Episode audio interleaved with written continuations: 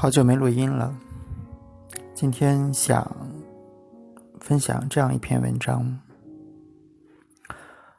我可能患了被爱妄想症。去年毕业季，跟同事在健身房偶遇他的一个女性朋友，闲聊了几句。第二天，同事把他的微信推给了我，说他想加我。我不知道当时出于怎样的心理，或者是毕业季事情太多，一直没有加他。夏天的时候，健身小城，一种莫名的自信回归了。细思自己为何不去加那个女孩的微信，可能原因竟在于此，被爱妄想症复发了。我享受。一个人自由自在的生活，产生了某种自我保护机制。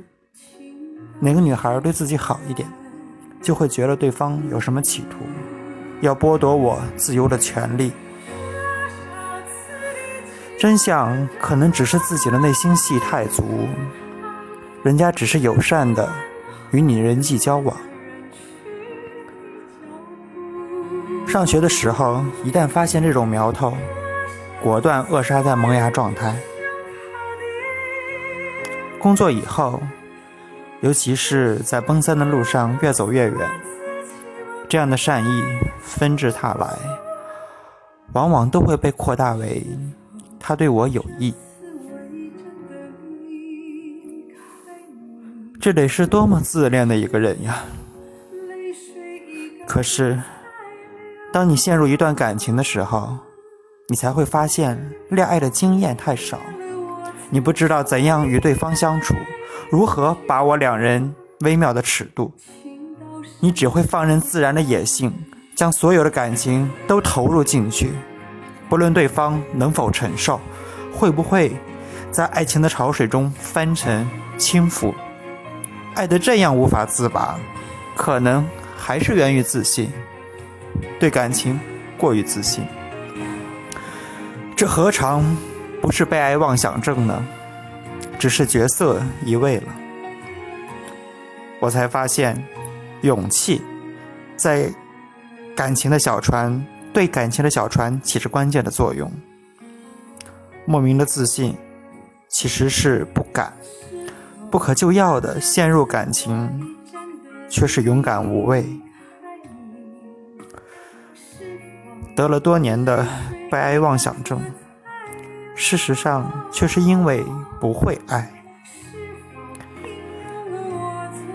爱情很玄妙，有有的人早早的在青春期遇到了人生的伙伴，有的人独自终了一生却不去渴求。最心疼的是，有的人以为自己遇到了人生知己。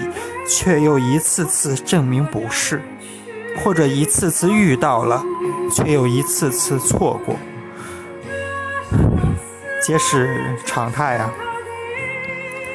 只是有的人认命了，有的人还不肯放弃，不肯放弃，对吗？小猪，佩奇。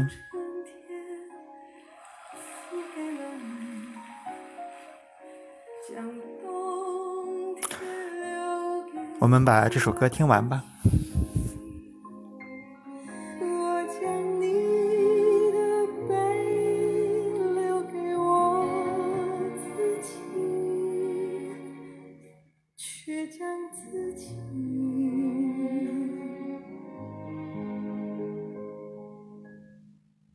给了。